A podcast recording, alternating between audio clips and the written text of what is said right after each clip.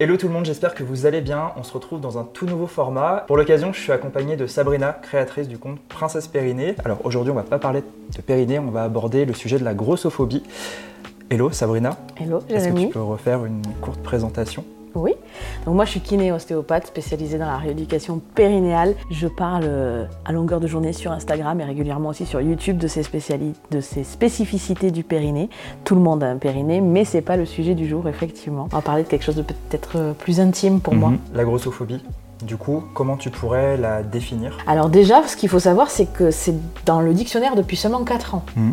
Donc pour que les choses existent, il faut qu'elles soient définies, il faut qu'elles aient un nom. Donc prendre conscience qu'en fait, c'est des choses qu'on a vécues depuis longtemps, depuis l'enfance. J'ai quasiment 40 ans, donc c'est quelque chose que j'ai vécu depuis longtemps, mais ça a un nom que depuis 4 ans. Grossophobie, en fait, c'est une discrimination envers les personnes qui sont grosses. Le Qui problème, sont considérés que par leur poids. qui sont finalement. considérés que par leur poids. Quand on parle de discrimination, c'est que finalement, on ne voit pas toutes les couleurs de la personnalité de la, la personne. On ne voit pas si elle est intelligente, si elle est belle, si elle est conne. si elle est- Parce qu'aussi, elle peut. voilà. Mais non, elle est grosse. Voilà, c'est une, dé- une définition unique. Et la discrimination, c'est que, bah, du coup, ce qu'on sait, c'est que euh, moins d'accès à certains emplois, à des postes de haut niveau, à des prêts immobiliers. On le sait tous, hein, quand on nous demande un prêt immobilier, on nous demande notre poids, notre IMC. Voilà. Donc déjà, comment on définit une personne grosse? Classiquement, on définit par rapport à l'IMC. Ouais. Est-ce que je redonne Un IMC qui ne veut plus dire grand-chose pour autant, malheureusement. Exactement. C'est un rapport avec la taille et le poids. Après, aujourd'hui, on est un petit peu éloigné de tout ça parce qu'une personne euh, pourrait faire un IMC, je sais pas, de 33, elle pourrait être musclée, comme elle pourrait être, euh, comme elle pourrait avoir un, un taux de masse grasse ultra important. C'est ça, c'est que Donc, la euh, composition corporelle, finalement, l'IMC, ça, il ne le dit pas. Exactement. Et, mais pour autant, c'est comme ça qu'on pourrait définir les personnes grosses. A la particularité quand même que la grossophobie euh, est genrée, Ouais. plus qu'elle touche beaucoup plus les femmes, parce que les femmes, en gros, dès qu'elles font plus d'un 40, euh, elles sont considérées dans la société actuelle comme grosses. Mm. Euh, 42, 44, au-delà du 44, ce serait vraiment, ouh, attention, euh, sans rapport euh, à la taille ni quoi que ce soit, alors qu'un homme, pour qu'il soit discriminé par son poids, on est vraiment sur, pour le coup sur des INC morbides, on est vraiment sur le physique de la personne qui est, qui est réellement, euh, réellement grosse dans le sens où elle est vraiment en surpoids, où ça pourrait toucher sa santé, etc. Et c'est là la grosse difficulté en fait. C'est euh, ok, on sait qu'être en obésité, c'est pas terrible pour la santé. On est professionnels de santé Ouais, tous les sûr. deux, on vous dit pas soyez gros, c'est cool, etc. Mais est-ce que vraiment ça vaut le coup de toucher à la santé mentale des gens parce que elles font un 42 ou un 44 et pas un 38 Bien sûr. voilà. Et qu'en plus, elles ont une po- composition corporelle qui est sympa, où elles ont assez de muscles, elles ont un, ré- un- un système cardio-respiratoire qui est cool. Donc c'est ça un peu, c'est le problème. Et clairement, c'est un peu le, le serpent qui se mord la queue aussi. Bah, tu parlais de l'accès euh, à tout le quotidien, même l'accès à la santé. Tout à l'heure, on parlait en off de, de l'accès euh, à un salaire qui est décent, pour le coup. Euh, moi, je pense directement à l'accès aussi euh, à l'alimentation. C'est-à-dire que quand on gagne beaucoup moins, euh, on peut avoir des difficultés à se nourrir correctement. Et là, on va prendre un peu plus de poids. Et pour les discriminations, il y a aussi le fait que, voilà, il y a une étude qui le montre, la grossophobie peut provoquer de l'obésité, comme elle peut provoquer des troubles alimentaires aussi, on le voit très souvent, euh, et une obésité et un diabète de type 2. Donc, souvent, on pointe du doigt les personnes qui s'assument, euh, les grossophobes surtout le font. Mais du coup, toi, euh, quel est ton avis sur ces personnes qui s'affichent sur les réseaux? Alors, je dis afficher parce que c'est le mot, moi je trouve que c'est elles vivent tout simplement. Quel est ton avis et quel est l'impact euh, de tout ça? Du coup, sur mon compte, je prône le body positive. Ça m'a été reproché. À la fin de mon livre, j'ai tout un chapitre sur la body Ouais. positive. C'est un sujet que, que je- sur lequel j'ai réfléchi. J'ai eu beaucoup de retours négatifs par rapport à ça. On me disait, mais en fait, tu fais du, la- du fat positivity. Ouais. Non. Ce qu'on sait à l'heure actuelle, la grossophobie bienveillante, celle qu'on a subie aussi toute notre Ouais. enfance. J'ai participé à un, à un film qui s'appelle Le poids de la réussite. Mhm.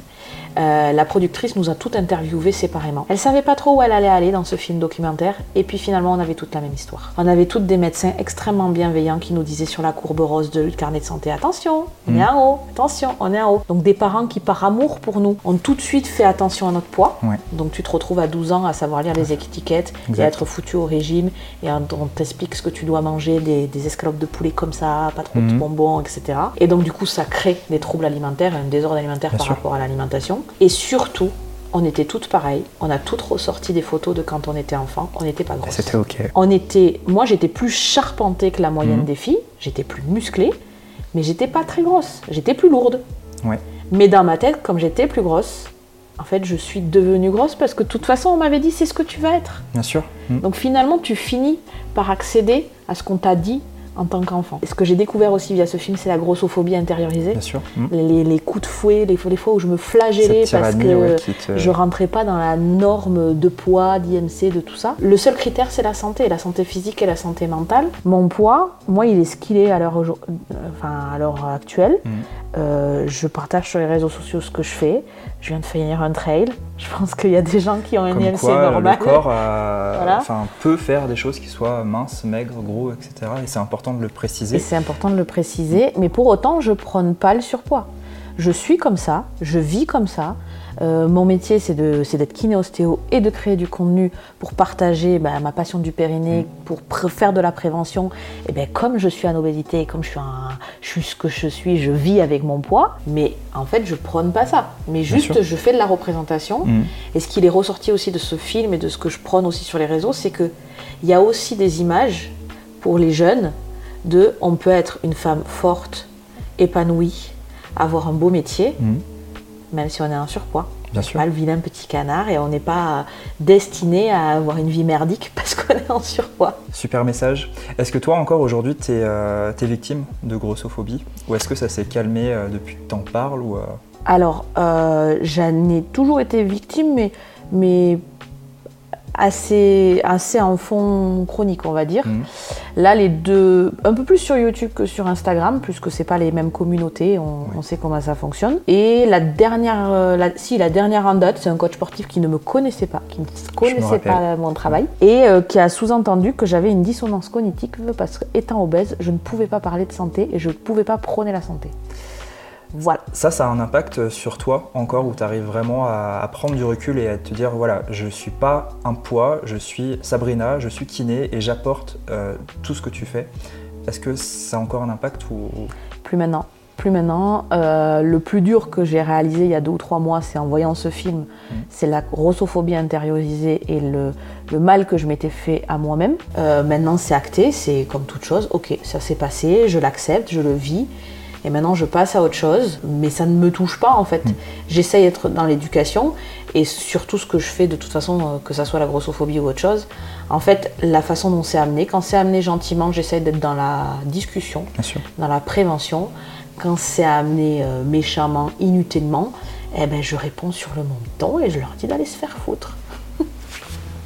Alors, si tu avais un conseil de communication non violente à adresser justement à ces personnes grossophobes, tu leur dirais quoi? On l'avait pas, pas préparé cette non, question. non, non, on l'avait pas préparé. intéressante. Mais le, le conseil de communication bienveillante, ça serait ce que j'ai vécu moi, c'est déjà d'être d'avoir une communication euh, non violente et donc bienveillante envers soi-même. Mhm.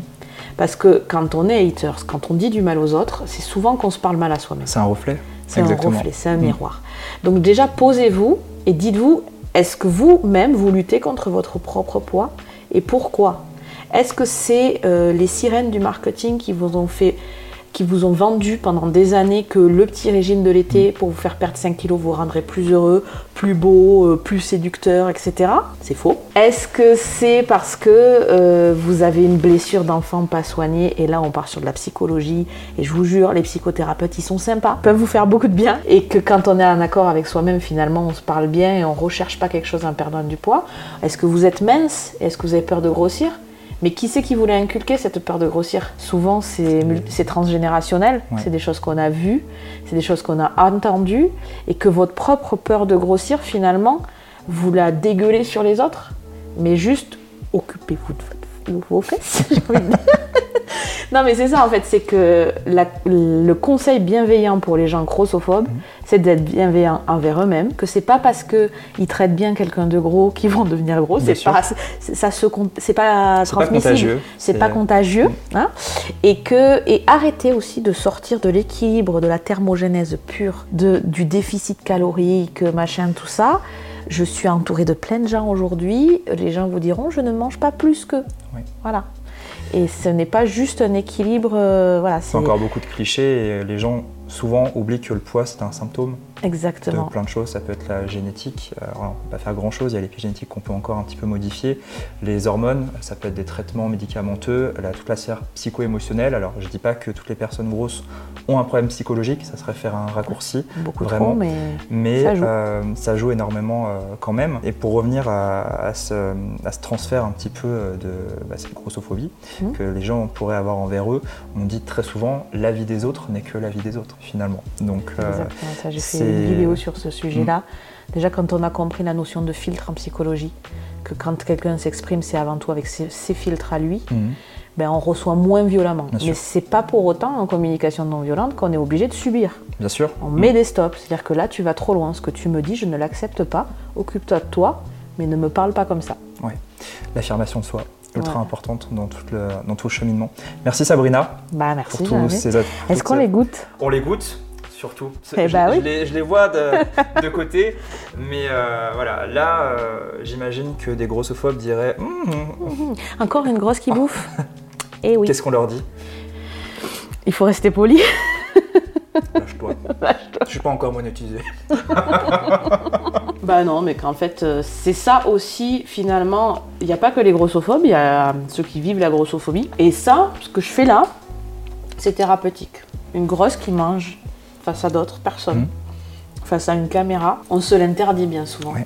Et c'est- je sais pas si c'est un trouble du comportement alimentaire, mais ça dénote quand même quelque chose. Bien sûr. Et parce que du coup, au lieu de profiter de ce bon gâteau, de profiter de sa texture, de profiter de ce moment de partage, je vais me l'interdire parce que je veux, je veux pas encore qu'on croit que je sois grosse parce que je mange que du gâteau au chocolat. Mhm. Mais quand je vais rentrer chez moi, je vais être frustrée et je vais manger trois Et fois plus. il y aura trois parts de gâteau au chocolat. Exactement. Donc autant en profiter sur l'instant. et, euh, euh, voilà. mm. Si déjà on pouvait déconstruire le- la corrélation entre gros et trop manger, Mm. ça serait déjà pas mal. Ça pourrait être l'occasion de faire une prochaine vidéo. Merci encore Sabrina pour, tout tes- pour toutes tes infos, tes conseils. On se retrouve très vite pour une autre vidéo. N'hésitez pas à me dire en commentaire qui vous aimeriez entendre euh, et sur quel sujet. Et on se retrouve très vite sur Instagram. Vous pourrez retrouver Sabrina sur le compte Princesse Périnée, sur sa chaîne YouTube également que je vous mettrai en barre d'infos. Prenez soin de vous et à bientôt.